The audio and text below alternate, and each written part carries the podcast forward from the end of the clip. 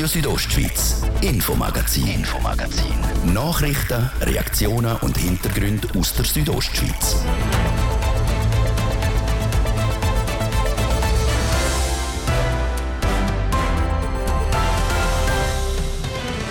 In unserem Infomagazin geht es heute unter anderem um das. Seit über einer Woche ist Brienz Brinzals evakuiert. Das wegen einem drohenden Feldsturz. Wir haben darüber berichtet. Jetzt hat der Gemeindepräsident von Albula Alvra, der Daniel Albertin, einen offenen Brief an die Bevölkerung geschrieben. Heute starten wir mit einer neuen Wochenserie im Infomagazin. Viele Kinder könnten in Zukunft vielleicht nicht mehr ins Kantonsspital Graubünden zum dort behandelt werden. Die müssen dann auf Zürich oder St. Gallen. Warum das vielleicht schon bald so ist, schauen wir uns die Woche genauer an. Und die Geschichte vom Heidi kennen nicht nur Kinder und Erwachsene aus Graubünden, sondern so gut wie aus der ganzen Welt. Jetzt ist die über 140-jährige Geschichte ins UNESCO-Weltkulturerbe aufgenommen worden. Das unter anderem Thema vom ersten Teil im Infomagazin auf RSO vom Montag, 22. Mai. Im Studio ist der Liebe Biondini. Guten Abend miteinander. Sperrzone Brienz. Noch ist nicht klar, wenn der Berg oberhalb vom Dorf im Albulatal abbricht und in welchem Ausmaß. Was klar ist, der Aufenthalt im Dorf ist gefährlich. Darum gilt seit mehr als einer Woche die Gefahrenphase rot und niemand darf in Sperrzonen rein. Seither gibt es aber keine große Veränderung von der Lage. Heißt, es ist nach wie vor Geduld gefragt.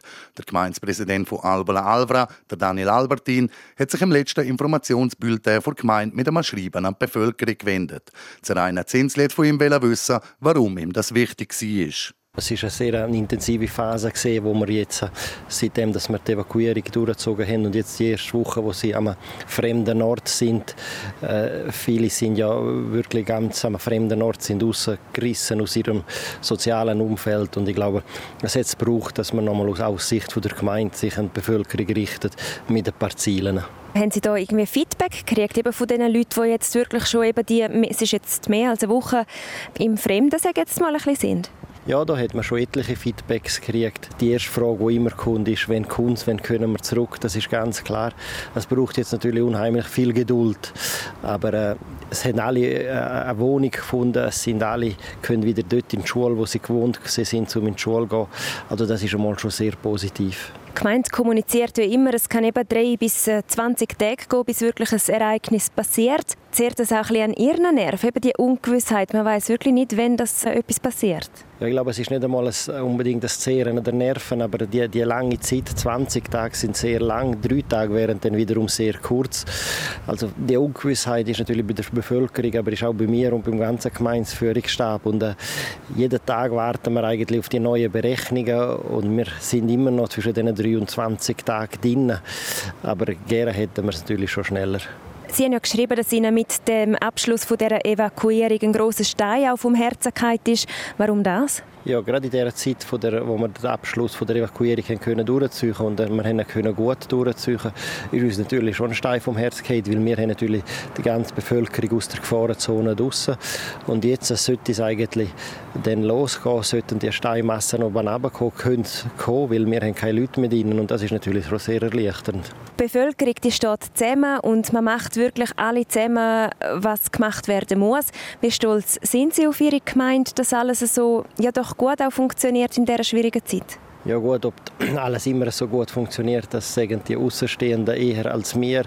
Äh, wir sehen natürlich, dass da sehr viel Planung dahinter ist. Also wir haben seit 2018 müssen wir uns mit dem befassen und es bewahrheitet sich halt schon, wenn man äh, alles einmal durchgeplant hat, wenn man sich ein bisschen die Überlegungen gemacht hat, wie könnte es denn wirklich sein, wenn es dann zu einer Evakuierung kommt. Das hat schon die ganze Situation erleichtert, dass man es einmal gewusst hat, wie muss man mit dieser Situation umgehen. Man ist nicht ganz vom linken Fuß verwünscht worden. Inwiefern belastet Sie auch persönlich? Eben, es ist äh, schwierig im Vorfeld, sagen Sie, und äh, jetzt immer noch eben recht ungewiss. Was macht das mit Ihnen? Ja gut, man, man, steht mit dem Gedanken von Brienz auf und man geht mit dem Gedanken von Brienz ins Bett. Wie wird es sein, wie wird es kommen und vor allem jetzt, vor allem das, was nicht planbar ist, ist vor allem, wie wird der Berg kommen, wird es nur Portionen sein, wird es ein Schutzstrom sein, wird es ein Bergsturz sein. Das ist das Unplanbare, das ist viel schwieriger mit dem dann können umzugehen.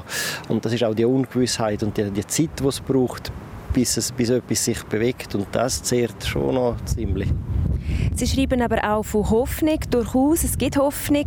Wo sehen Sie die grösste Hoffnung?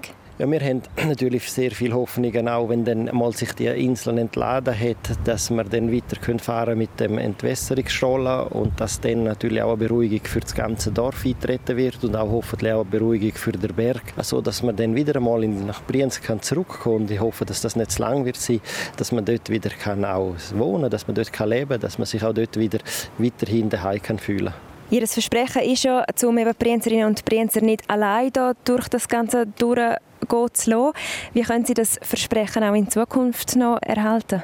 Ja, momentan bin ich auch noch Gemeinspräsident und bis ich Gemeinspräsident bin, probiere ich, um das Versprechen auch aufrechterhalten, dass man sie unterstützt, dass man sie unterstützt dort, wo sie auch die Hilfe brauchen und äh, ich glaube, das haben wir probiert, um momentan mit unserem Gemeindeführungsstab und mit dem Vorstand so auch durchzuziehen sagt der Gemeindepräsident von Albula Alvra, der Daniel Albertin. Wie die Gemeinde heute auf den sozialen Medien schreibt, gibt es aktuell keine relevante Veränderung vor Lage am Berg.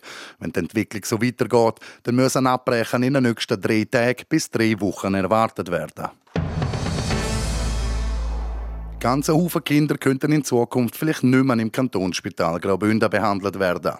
Kinder, die beim Skifahren einen schweren Unfall haben oder Popis, die zu früh auf die Welt kommen. Die müssen in Zukunft auf Zürich oder St. Gallen. Warum das vielleicht schon bald so ist, schauen wir uns diese Woche genauer an. Was für Auswirkungen hätte das auf das Kind, auf ihre Eltern und auf Kinderärzte hier in Graubünden?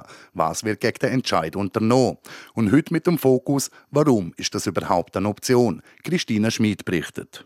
Ein Kind geht vom Velo und hat eine grosse Platzwunde am Kopf. Als Poppy kommt früh auf die Welt und braucht noch Hilfe beim Schnaufen. Oder ein Kind braucht eine Therapie, um gegen den Krebs in seinem Körper zu kämpfen. Solche Kinder trifft man zurzeit im Kantonsspital Graubünden an. Das könnte sich aber schon bald ändern, sagt der Bjarte Rokto, Chefarzt für Kindermedizin am Kantonsspital Graubünden. Der Vorschlag drin ist eigentlich, dass wir dann halt hier im äh, Kantonsspital nicht mehr neugeborene Intensivmedizin machen sollen, dass das wegfallen soll. Der Krebserkrankung bei Kindern auch wegfallen soll. Und was auch vorgeschlagen ist, dass der schwere verletzte Kinder auch nicht mehr behandelt werden sollen hier bei uns. Das schlägt ein Fachgremium vor, wo in allen Kantonen zuständig ist, wenn es um die sogenannte hochspezialisierte Medizin geht. Wer sich jetzt fragt, was ein Neugeborenes oder ein Kind, das vom Velo geht, mit hochspezialisierter Medizin zu tun hat, fragt sich das Gleiche wie zurzeit ein Haufen Kinderärzte und Kinderärztinnen hier im Kanton. Weil unter hochspezialisierter Medizin hat man bis jetzt etwas anderes verstanden. Wie der Martin Schmid, Bündner FDP-Ständerat und Präsident vom Stiftungsrat vom Kanton Spital Graubünden, erklärt. Historisch muss man sagen, ist die hochspezialisierte Medizin mal entstanden, weil man gesagt hat, aus Qualitätsgründen, aus Kostengründen, aus Grund von Wirtschaftlichkeit soll man hochspezialisierte Eingriffe wie Herztransplantation oder Lungentransplantation nicht in jedem Kantonsspital machen. Und das ist auch absolut ein vernünftiger Entscheid dass man gesagt hat, man tut das konzentrieren an wenige Orte so. Und auch der Chefarzt Bjarte Rokto stimmt dem zu. Seltene Fälle wie ein Herzfehler bei Kind sollten nicht überall operiert werden. Schließlich gibt es nicht überall Herzchirurgen, die die nötigen Erfahrungen hätten können sammeln.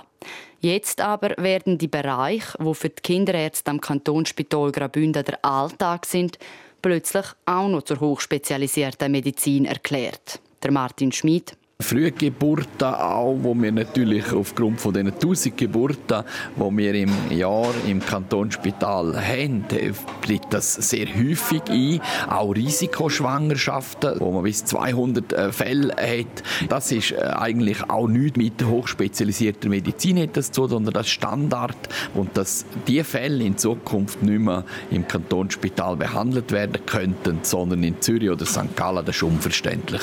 Nur sieht das das Gremium anders. Sie interessiert nicht die Größe von einem Spital oder die Größe vom Einzugsgebiet. Was das Fachgremium interessiert, ist nur eins: hat das Spital pro Jahr eine Mindestanzahl von Fällen?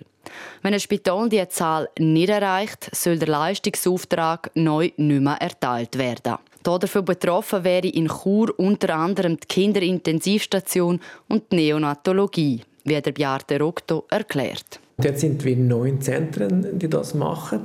Und eine Reduktion auf acht Zentren macht keinen Sinn. Das bedeutet eine Schwächung in der Region, also für Graubünden.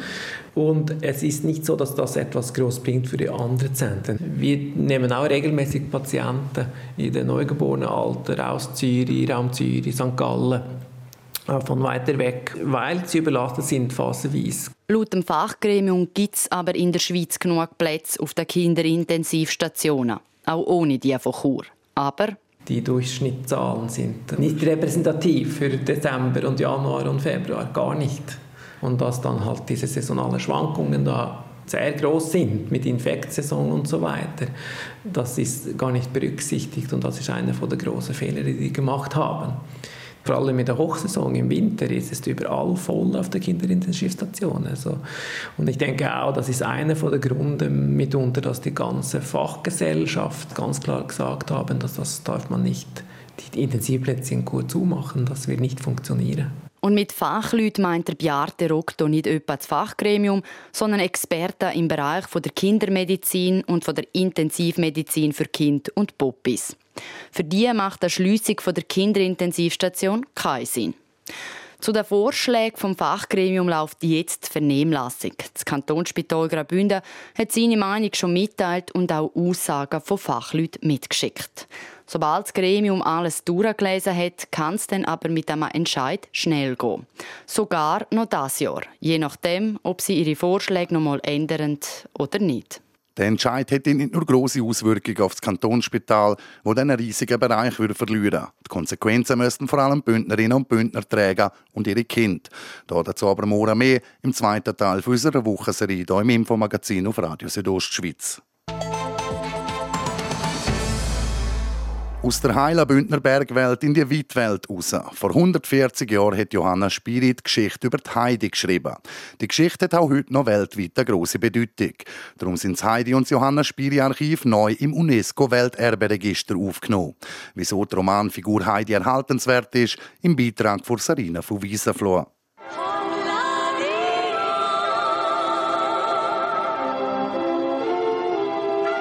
Schockiberger See und Heidi. Für viele Touristen ist genau das die Schweiz. Die Geschichten vom kleinen Bündner Mädchen und ihrer Erschafferin gehören neu zum UNESCO-Welterberegister Memory of the World. Der Direktor vom Heidi-Archiv, der Peter Büttner, erklärt, mit wem er für das zusammen geschafft hat. Wir haben innerhalb von drei Jahren haben wir das äh, mit der Universität Zürich und dem Schweizerischen Institut für Kinder- und Jugendmedien durchgezogen in Zusammenarbeit mit der UNESCO-Kommission. Und dass wir das in, in dieser Zeit geschafft haben, ist natürlich ein, eine, eine, eine besondere Freude. Erstausgaben, Übersetzungen, Originalzeichnungen und Briefe von Autorin, das alles ist in diesen Archiven drin. Mit der Aufnahme ins UNESCO-Welterbe kriegen die, die Archive viel Aufmerksamkeit. Aber dort käme man nicht einfach so rein. Es geht ja um ein Dokumentenerbe, die bis heute noch von Interesse sind. Und das haben wir hier ähm, bei Heidi ganz stark äh, betont. Heidi ist bis heute ein Medienstar, ein Evergreen. Und das war der UNESCO sehr wichtig, dass wir es hier mit einer sehr bedeutenden Figur zu tun haben, die äh, noch heute wichtig ist und dass diese Sammlungen von außergewöhnlichem Wert sind, dass sie eben einzigartig sind. Einzigartig sind auch Heidi selber. Sie sind eine Schweizer Ikone. Alle können sich irgendwie in ihr wiederfinden. Und sie sind Synonym für eine heile Welt. Der Peter Büttner findet nur lobende Worte für die Romanfigur. Heidi ist eben eine Kämpferin, eine sehr positive Figur, die sich durch das Leben schlägt mit einer, mit einer Gelassenheit und mit einer positiven Haltung, die, die uns wirklich berührt und äh, von der wir uns wirklich was abschauen können. Sie ist von Grund auf eine anständige Figur. Sie sagt geradeaus, was sie denkt, möchte nicht die Gesellschaft spalten, sondern sie möchte vor allem die Gesellschaften zusammenführen. Heidi vereint Welt. Das sagt auch der Geschäftsführer vom Heidedorf Meierfeld, der Rolf Mutzner. Auch er ist begeistert von der Geschichte vom Heidi. Die Geschichte erfreut Kinder, aber lässt auch Erwachsenenherzen höher schlagen und ist für viele Sinnbild von ihrer eigenen Kindheit. Es ist immer wieder gerne gelesen und mit über 55 übersetzten Sprachen zeugt es davon, dass es eines der meistgelesensten Bücher ist und zeitlos. Dass die Arbeit von Johanna Spiri jetzt geehrt werde, freue ihn sehr. Aber dass es einen grossen Einfluss auf das Heidedorf haben wird, das glaubt er nicht.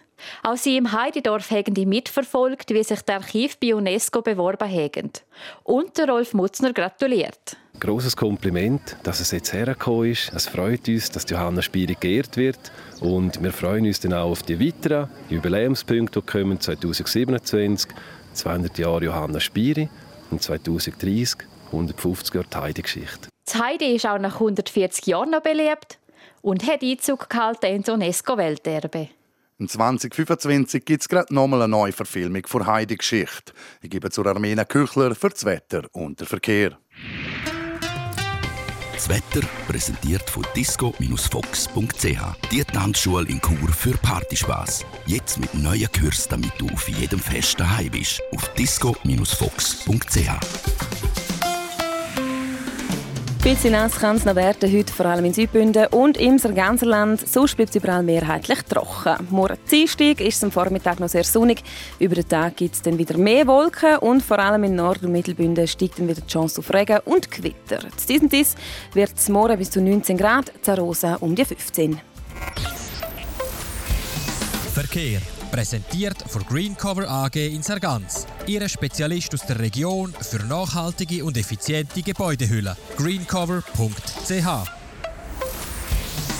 bisschen Feierabendverkehr haben wir in der Stadt Chur, hauptsächlich auf der Massenserstraße Stadt ein- und auswärts. Dort stehen bis zu 10 Minuten und aber auch auf der Kasernenstraße Stadt auswärts dort sind wir um die 5 Minuten länger unterwegs. Sonst, im Rest der Südostschweiz haben wir überall freie Fahrt. Kommen wir gut an. Verkehr. Und jetzt geht es weiter mit dem Infomagazin. Ich gebe zurück zum Livio Biondini. Radio Südostschweiz, Infomagazin, Infomagazin. Nachrichten, Reaktionen und Hintergründe aus der Südostschweiz.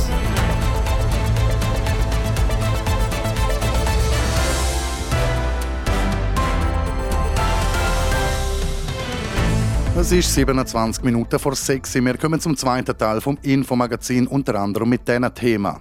Das nasse Wetter der letzten Woche war für die meisten nicht der optimale Frühlingsanfang. Für Bildsammlerinnen und Sammler aber genau das Gegenteil. Zum Beispiel die Morchler haben im Moment Hochsaison. Wir sind mit einer Bildsammlerin aus Graubünden mitgegangen.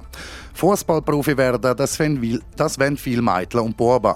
Auch bei uns in der Region lebt der Traum und drei Bündner sind näher dran als andere. Sie haben nämlich Verträge beim FC St. Gallen, wo in der höchsten Schweizer Fußballliga spielt. Und dann schauen wir auf zwei Veranstaltungen, die das Wochenende in Chur stattgefunden haben. Gerade zwei Veranstaltungen letzte Woche in Chur Premiere. Das erste Mal hat es ein Maibaumfest in Chur gegeben, mit Konzert im Festzelt. Parallel dazu hat Churer Gewerbsmesse Kuga stattgefunden. Dort hat das regionale Gewerbe ihre Produkte und Dienstleistungen den Leuten gezeigt. Anfangs noch ungewiss, wie die beiden Veranstaltungen ankommen und genutzt werden, schliessen die Veranstalter am Ende ein erstes Fazit. Andrea Sabati berichtet. Der Anfang der zwei Veranstaltungen hat das Bündner Maibaumfest gemacht. Mit Konzertöbend, DJs, Essständen und Bars. Das für gegenüber der Stadthalle Chur. Der OK-Präsident OK vom Bündner Maibaumfest, der Fifi Frey, zeigt sich zufrieden. Wir haben 16-jährige Personen, wir haben 82-jährige Personen. Ich glaube, es war sehr ein Musikstil für, für ein breites Publikum. Natürlich war auch Schunkelmusik dabei und ich glaube, das hat dazu beigetragen, dass die Leute zum Teil nach zwei Minuten vom Start vom Konzert bereits auf der Festbank oben waren. Also ich glaube, es war eine sehr gute und fröhliche Stimmung dem Festzelt für uns. Im Vorfeld hat der Veranstalter mit ca. 3'500 Besucherinnen und Besuchern gerechnet. Gekommen sind aber rund 2500, also 1000 Personen weniger als angenommen. Und das haben wir natürlich schon gemerkt, dass das Wetter im Aussenbereich relativ frisch war, windig war, regnerisch war. Und das hat sicher ein bisschen verhindert, dass es ein Riesenaufmarsch war. Aber wir haben im Aussenbereich sicher ein paar hundert Leute auch begrüßen Zwei Tage später hätten auch die Kuga-Messe vis-à-vis, also in der Stadthalle Chur, Besucherinnen und Besucher begrüßt. Das auch weniger als gerechnet. Mit knapp 5000 Besuchenden über vier Tage zeigt sich die erste Durchführung für Kuga trotzdem zufrieden. Wie die Präsidentin vom Gewerbeverein Chur und Mitglied vom OK für Kuga, Sandra Adank, feststellt. Vom Gefühl her sind unsere Erwartungen erfüllt, weil wir keinen Zwischenfall hatten gute Grundstimmung gewesen. Sind wir dann gespannt auf das schriftliche Feedback noch von den Ausstellern. Der Eindruck, dass sich die beiden Veranstaltungen im Weg gestanden sind, hat man im Endeffekt nicht. Ganz im Gegenteil. Also wir haben eher das Gefühl, wir haben uns wirklich gegenseitig gut getan. Also unsere Aussteller sind am Abend über ans Maibaumfest. Man hat dort eigentlich können weiter feiern und so sind wir eigentlich Synergien, habe ich jetzt als positiv wahrgenommen auch natürlich vom Manpower her, wenn wir etwas braucht, dann ist es so vom Maibaum da und umgekehrt. Also ich sehe es durchaus positiv. Gleich sieht es auch der OK-Präsident vom Bündner Maibaumfest, der Fifi Frey. Auch wenn beide mit den Veranstaltungen zufrieden sind, ist es nicht ganz ohne Herausforderungen oder Hindernisse über die Bühne. Vor allem gäbe es noch Verbesserungspotenzial in Sachen Parkmöglichkeiten und Gestaltung im Außenbereich vom Maibaumfest. Der Beitrag von Andreas Sabade. Ob es eine nächste Kuga und wieder ein Maibaumfest wird geben, das entscheidet der finanzielle Aspekt, wo Stand jetzt noch nicht abgeschlossen ist. Es ist nass, kalt und fludrig die letzten Wochen. Was für uns vielleicht eher mühsam ist, ist für andere gut. Zum Beispiel für Bildsammlerinnen und Sammler, weil die Morchler haben im Moment Hochsaison. Und wegen dem nasskalten Wetter gibt es dieses Jahr so viel wie schon lange nicht mehr. Wir sind mit einer Bündner Bildsammlerin auf die Suche gegangen. Carina Melcher berichtet. Die Bündnerin Ursula Czarner ist 75 und geht regelmäßig pilzeln. Das mal auf 1300 Meter. Wo genau, das dürfen wir nicht sagen. Das ist alte Bildsammler-Tradition. Aber lang geht es auf jeden Fall nicht, bis Ursula Czarner die ersten Morcheln findet. Ich schaue jetzt einfach mal. Hier. Ich nehme ein bisschen. Ah, da habe ich eine. Und zwar, fertig sollte man noch nicht nehmen, weil das sind Baby. Und die Baby haben auch nicht so gutes Aroma, die sollte man wachsen lassen. Also jetzt muss ich genau die beobachten und dann finde ich vielleicht auch noch mehr. Wo nämlich ein Morcheln ist, dort hat es meistens noch mehr. Eigentlich wären sie recht auffällig. Einmal von Form her. Der Pilz mit dem kegelförmigen Kopf hat eine wabenförmige Struktur. Wie so kleine Äste, die miteinander verbunden sind. Weil der Pilz aber hellbraun ist, ist er eben gleich nicht so einfach zu sehen. Morcheln finden braucht Training, sagt Ursula Czarner. Wenn ich die erste Morchle gefunden habe, dann nachher ist das Auge trainiert auf Farbe und wie sie aussieht. Das ist eben immer meine Schwierigkeit. Wenn finde ich die erste Morchle? Aber Ursula Czarner weiss, wo sie muss schauen muss. Zum Beispiel an den Waldrändern, in der Nähe von Surklee oder an Stellen, wo es einen Haufen Maiglöckli hat. Die Bildsammlerin weiss das aus einem Haufen Erfahrung. Sie bildet nämlich schon seit 58 Jahren. Mein Vater hat pilzelt, meine Mutter hat pilzelt. Wir haben früher immer wieder Eierschwämmchen geholt, säckweise. Die Eierschwämme haben wir geputzt und nachher haben wir sie in eine Zürcher Konservenfabrik geschickt. Für die Familie war das eine gute Einnahmequelle. Heute sammeln sie aber nicht mehr so viel. Sie nehmen nur das, was sie selber brauchen oder verschenken können. Was sie aber immer machen, die Bilder nach dem Sammeln kontrollieren lassen. Ich tue wenig privat, auch verschenken etwas. Dann gehe ich prinzipiell in Kontrolle. Weil ich will nachher nicht äh, schuld sein oder dass man mich angreift und sagt, hey, was hast du mir da gebracht? Jetzt habe ich Durchfall gehabt. Kontrollieren lassen kann man seine Pilze zum Beispiel in der Pilzkontrollstelle in Wangs. Und die Pilzkontrolleurin Elvira Zock stund nicht schlecht über die Ausbeute, die Ursula Czarner mitgebracht hat. Uiuiui, ui, ui. hey, wunderschön. Ja. Das Jahr ist einfach unglaublich. Die ganz Haufen große Mengen von Morchla, das ist ganz speziell das Jahr. Das habe ich in fast 30-jähriger Amtszeit habe ich das noch nicht erlebt, dass es so viel Morchla hat. Das liegt vor allem am nasskalten Wetter, wo wir die letzten Wochen hatten. Das ist das perfekte Morchelwetter. Die Morcheln von Ursula Czarner sind alle in Ordnung. Das heißt, es sind auch wirklich alles Morcheln. Es gibt eben auch Lorcheln. Die sehen fast gleich aus, sind aber giftig. Fast jeder Pilz hat einen giftigen Doppelgänger, sagt Elvira Zog. Und darum ist es so wichtig, dass man die Pilze, die man gefunden hat, auch kontrollieren lässt. Es sind aber nicht immer giftige Doppelgänger, die die Leute ihr vorbeibringen. Da habe es auch schon ganz anders dabei gehabt. Kunden her zu mir auf Pilzkontrolle mit einer Freude. Frau Zock, schauen Sie da, ich habe ganz schöne Trüffel gefunden. Und ich sehe auf den ersten Blick, ähm, das sind vertrocknete Hundsgägel. Ein Grund mehr, um seine Pilze nach dem Sammeln kontrollieren zu lassen. Wer also Lust hat, um mit dem Pilzsammeln anzufahren, Morchla hat im Moment mehr als genug. Der Beitrag ist in Zusammenarbeit mit TV Südostschweiz entstanden. Es ist der Traum von vielen Mädchen und Buben, die shooten, Fußballprofi zu werden. Aus tausend schafft es vielleicht gerade mal ein Kind. Und bei uns in der Region scheint es noch schwerer zu sein. Drei Bündner, die den Traum verfolgen, sind der Fabrizio Cavin, der Bela Dumrat und der Mischa Beli. Sie alle sind beim FC St. Gallen unter Vertrag, trainieren mit der ersten Mannschaft mit und sammeln so Erfahrungen für den Sprung zum Profi. Ihre Wege dorthin bisher und ihre Zukunftsaussichten sind aber unterschiedlich. Der Fabrizio Cavin aus Ilanz ist jetzt nur noch einen guten Monat bei St. Gallen. Nachher wechselt er zum FC Vaduz. Warum der 20-jährige Vertragsverlängerung bei der ESPA abgelehnt hat. Das ist sich so ergeben. Ich habe mal für mich geschaut und gesehen, dass, jetzt, dass ich dort Chance habe zum Spielen, dass ich den nächsten Schritt machen kann. Und ja, jetzt halt wieder in der nächsten Liga. Und ja, eben, wie schon gesagt, dass es für mich wichtig ist, dass ich zur Spielminute komme und dass ich den nächsten Schritt kann wieder dann nachher wieder machen. Er hätte auch noch können bei St. Gallen bleiben, aber er hoffe durch den Wechsel, dass er so noch mehr Fortschritt machen könne. Bei Vaduz ist der Fabrizio Cavin offizieller Profi. Der FC Vaduz spielt in der Challenge League, also der zweithöchsten Schweizer Fußballliga, und als Serie Cup-Sieger aus Liechtenstein außerdem auch so gut wie jedes Jahr in der Europa League. Beim FC St. Gallen hat der 20-Jährige bei der ersten Mannschaft mittrainiert und sich an das Tempo gewöhnen, was sich dann bei seinen Einsätzen für die U21 ausgezahlt hat. In 26 Spieler Promotion League hat der Bündner Stürmer nämlich schon 21 Goal geschossen. Er ist also auch noch im Rennen um die Auszeichnung als bester Torschütz der Liga. In der ersten Mannschaft ist er zu seinem Super League-Debüt gekommen und auch im Schweizer Cup hat er einmal können spielen. Jetzt zieht der Fabrizio Cavin weiter zum FC Vaduz. Aus seiner Zeit bei St. Gallen kann er aber gleich einiges mitnehmen. Wenn man Konkurrenz gibt, dass es nicht so freundlich, also es ist schon auf dem Platz, ist schon, geht schon hart, aber auch neben dem Platz ist dann schon, sind wieder Kollegen und so, aber dann auf dem Platz ist dann schon, ist wie fast jedes Spiel ist dann für sich allein. Das ist dann da, wo ich sicher mitnehme und auch, dass gute Leute hier, dass, dass ich mit ein paar sicher in Kontakt bleibe und ja, da viel können lernen, viel, ganz viel lernen da, ja. Und da bin ich auch dankbar. Mit dem Goalie John Fadrischand verlässt der Sommer ein Bündner der FC Vaduz. Dafür kommt also mit dem Fabrizio Cavin wieder ein neuer dazu.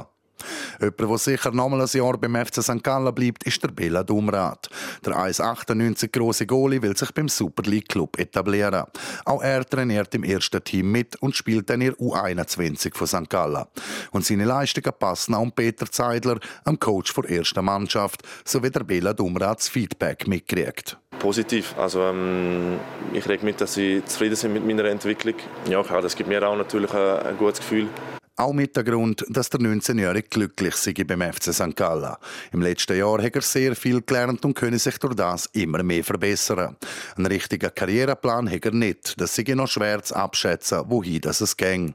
So wie es jetzt gerade laufen, sei optimal für ihn, sagt der Bela Dumrat. Es ist ein Traumjob weil äh, man macht das, was, was einige nach, nach dem Schaffen, nach der Freizeit machen, macht man hauptberuflich und es macht jeden Tag Spaß, auf der, auf der Platzarbeit zu gehen, zu trainieren. Ja, es ist ein Traumjob, ja.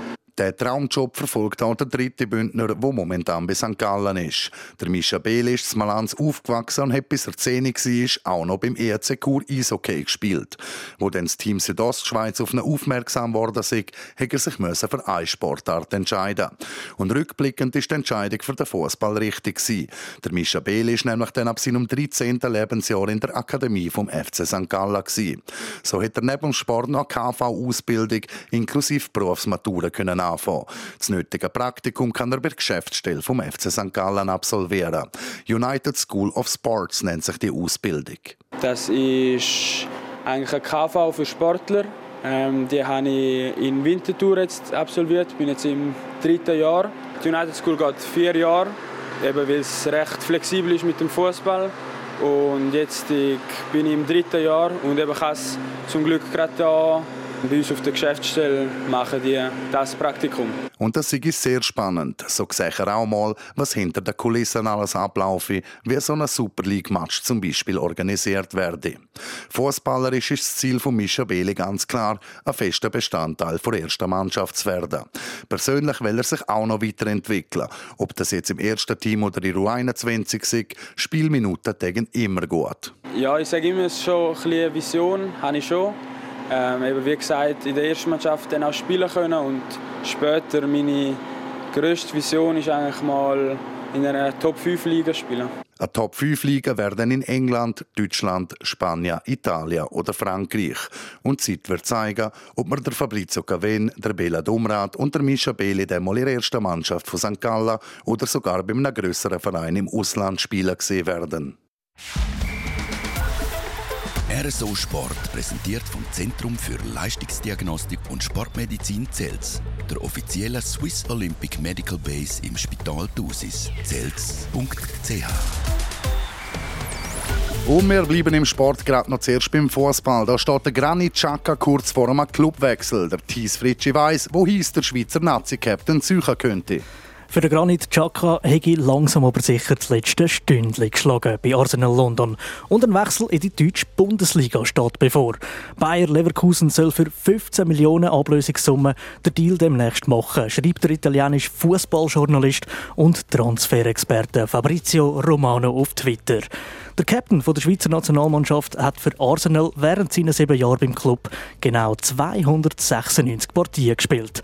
21 Mal hat er ein Goal gemacht. Die Gründe für den vorzeitigen Abgang bei den Gunners sind noch unklar. Es wird gemunkelt, dass ein Granit Xhaka seine Frau wieder in die Heimat wette, wo auch ihre Familie ist. Aber eben, das sind nur Gerüchte. Egal wieso, weshalb, für Bayern Leverkusen soll vom Granit Xhaka ein Vierjahresvertrag unterschrieben werden. Und wir kommen zum Eishockey. Der HC Davos komplettiert sein Ausländerkontingent. Der finnische Verteidiger Christian Nekyve kommt vom Club Örebro auf Davos. Der 33-jährige Nekyve hat unter anderem 23 Länderspiele für Finnland und 25 in der Champions Hockey League am höchsten Europapokalwettbewerb gespielt. Und gerade letzten Dezember war Örebro ja noch am Spengler Cup zu Davos. Gewesen. Schöne Nebengeschichte. Der Christian Nekive hat einen Tag nach der Geburt von seinem ersten Kind beim HCD einen Vertrag für eine Saison mit Option auf Verlängerung unterschrieben. Wir bleiben immer noch beim Eishockey. Das ist grad, jetzt ist ja gerade WM zu Lettland und Finnland am Laufen. Die Schweiz ja, die hat Pause, dafür spielen andere. Gerade fertig geworden ist der Match Dänemark gegen Schweden. Gewonnen hat Schweden mit 4 zu 1. Und Kanada hat Norwegen als Gegner. wenn wir da mal schauen, ja, die sind immer noch beim Penalty-Schiessen dran. Es steht 2 zu 2. Am 20. Ab 7. Uhr am Abend spielt noch Kasachstan gegen Slowenien und Österreich spielt gegen Ungarn.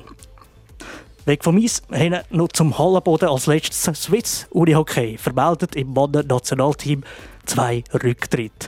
Sepp geht noch von zwei Bündner, einmal vom Kevin Berry und dann vom Christoph Gamenisch. Der Kevin Berry beendet seine Karriere gerade komplett, um mehr Zeit für die Familie zu haben. Sein Gespädli, der Christoph Gamenisch, wird weiterhin für seinen Verein UHC Alligator Malanz spielen. RSO Sport präsentiert von CELS, der offiziellen Swiss Olympic Medical Base im Spital Thusis. CELS.ch wünscht allen Athleten, achtsamer und ambitionierter ein gutes Training. Es ist elf Minuten vor sechs und das wär's für heute gewesen mit dem Infomagazin auf Radio Südostschweiz vom Montag, 22. Mai. Das kann angelost werden im Internet auf rso.ch oder auch als Podcast. Das nächste Infomagazin, das gibt's dann morgen am Dienstag am Viertel ab 5 Uhr, nur da auf RSO. Aus dem Studio verabschiedet sich der liebe Biondini. Schönen Abend miteinander. Radio Südostschweiz, Infomagazin, Infomagazin.